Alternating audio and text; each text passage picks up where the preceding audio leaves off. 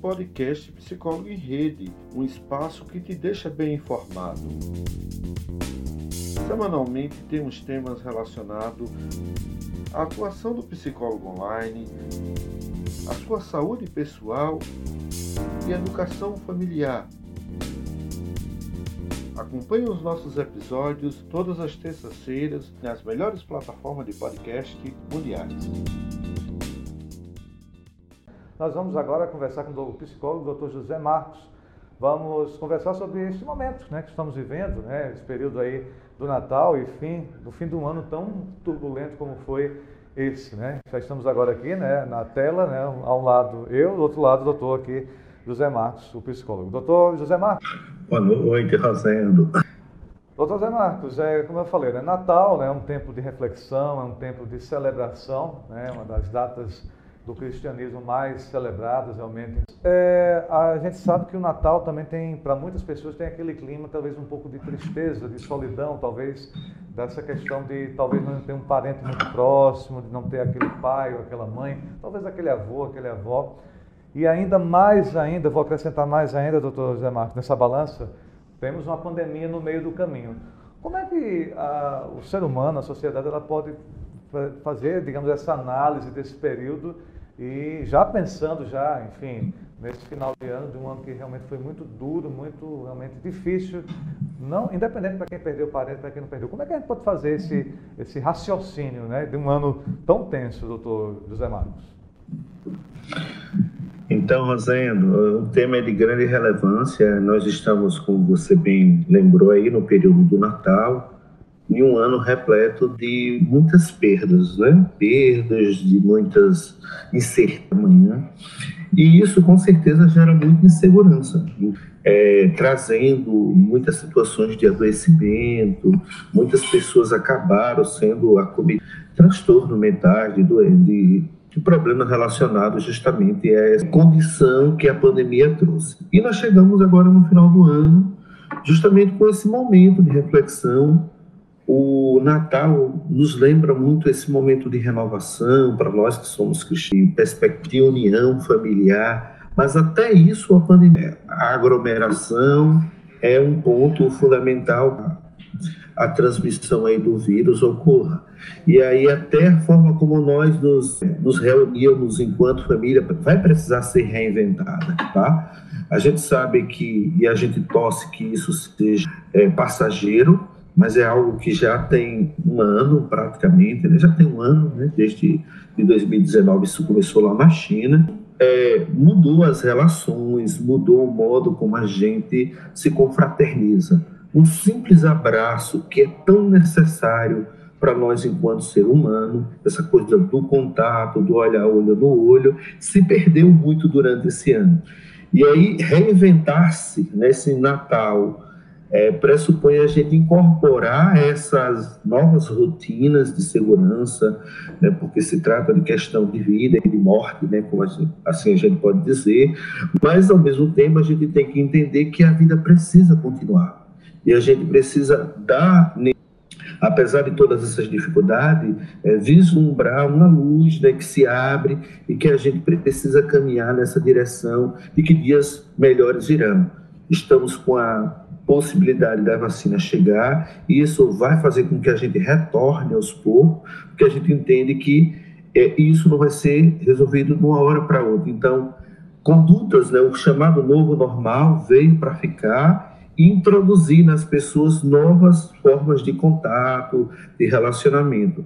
Mas, acima de tudo, é importante que a gente não deixe morrer é esse espírito natalino, que é da confraternização, e como é que a gente vai fazer? Os meios digitais nos permitiam muito fazer essa aproximação.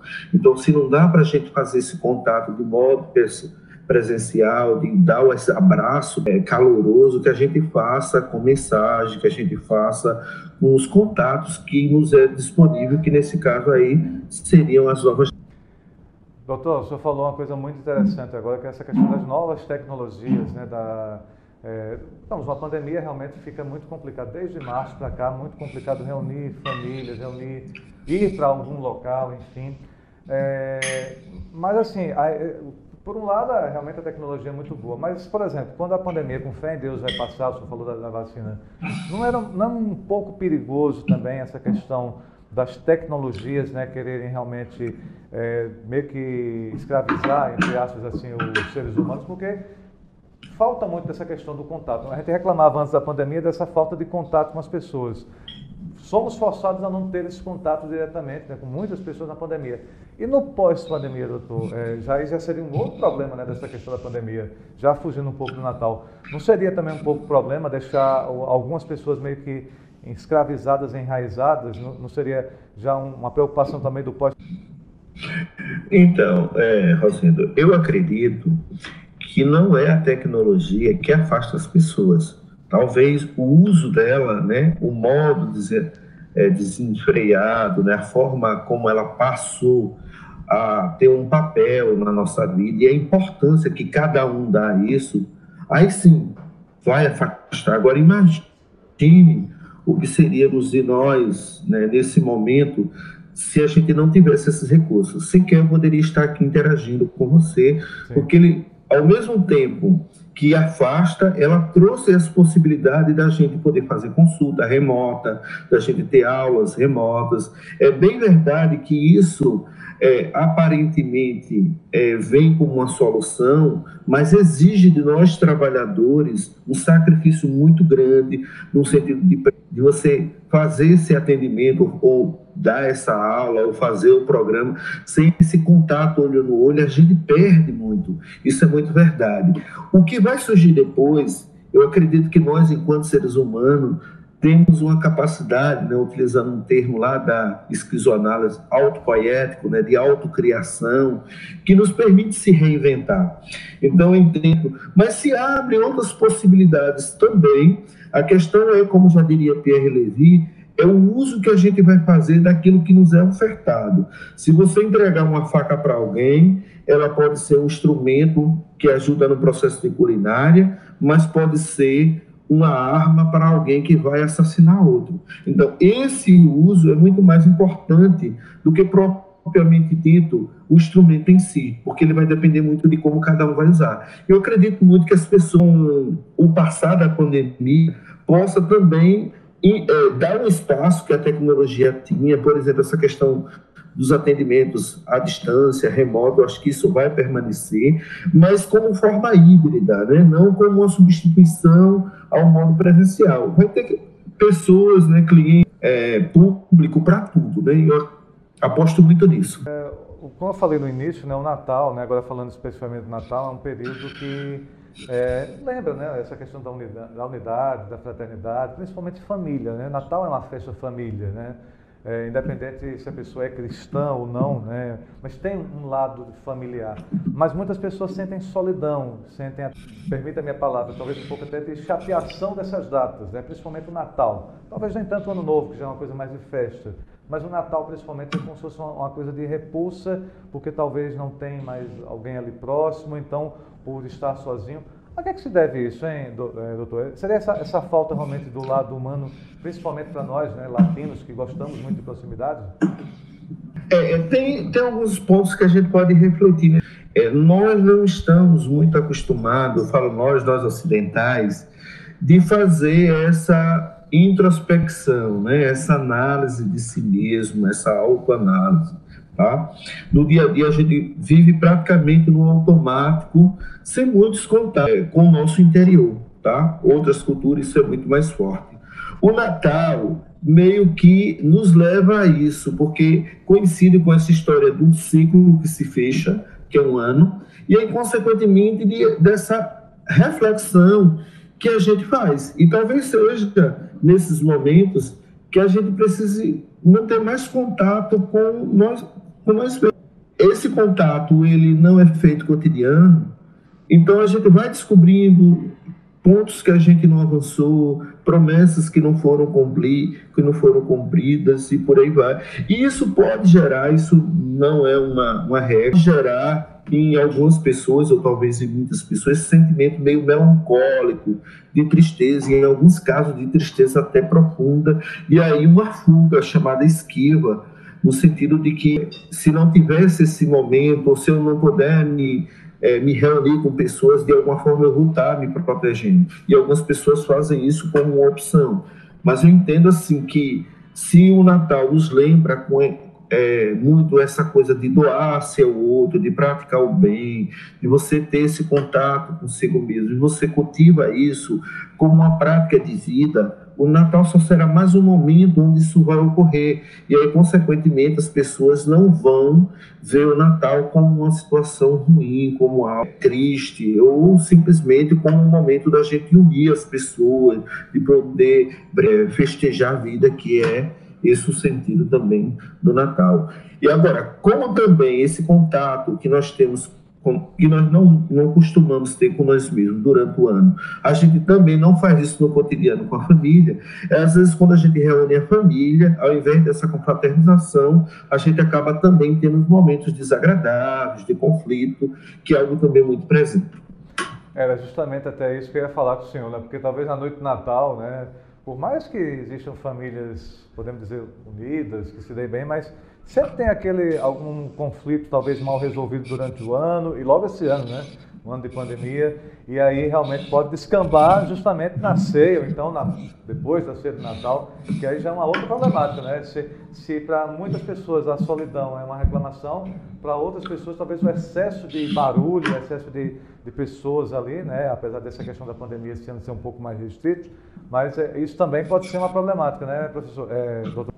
Sim, com certeza. O Natal não é algo é, à parte das nossas vidas, né? O Natal é, sempre, é apenas a continuidade do que a gente vive durante todos os dias das nossas vidas, né? durante todos os dias do ano. É um momento que simbolicamente é, tira para lembrar do nascimento de Jesus, para confraternizar a família, mas assim, dentro do contexto, se você não tem uma relação intrafamiliar, né, entre os pares, que são harmoniosas, não vai se tornar harmoniosa só porque chegou o Natal. Então a gente pratica as boas relações durante todos os dias das nossas vidas e com certeza o Natal será também um momento onde isso será vivido de forma talvez até mais plena, mais intensa, porque o momento pede isso. Agora, quando o contrário também é verdadeiro, né, as relações são fragilizadas, os vínculos são muito de aparência, quando nós unimos pessoas que têm vínculos de aparência, a tendência de nós termos é, relações mais conflitantes vai ser muito mais provável. E no caso Natal, lembra aí no caso a questão do ano novo, né? Uma final, quando a gente está falando, o senhor está falando, é o final de um ciclo e o início né, de um novo, né, um novo ano, um novo ciclo, uma nova vida para muitas pessoas, enfim.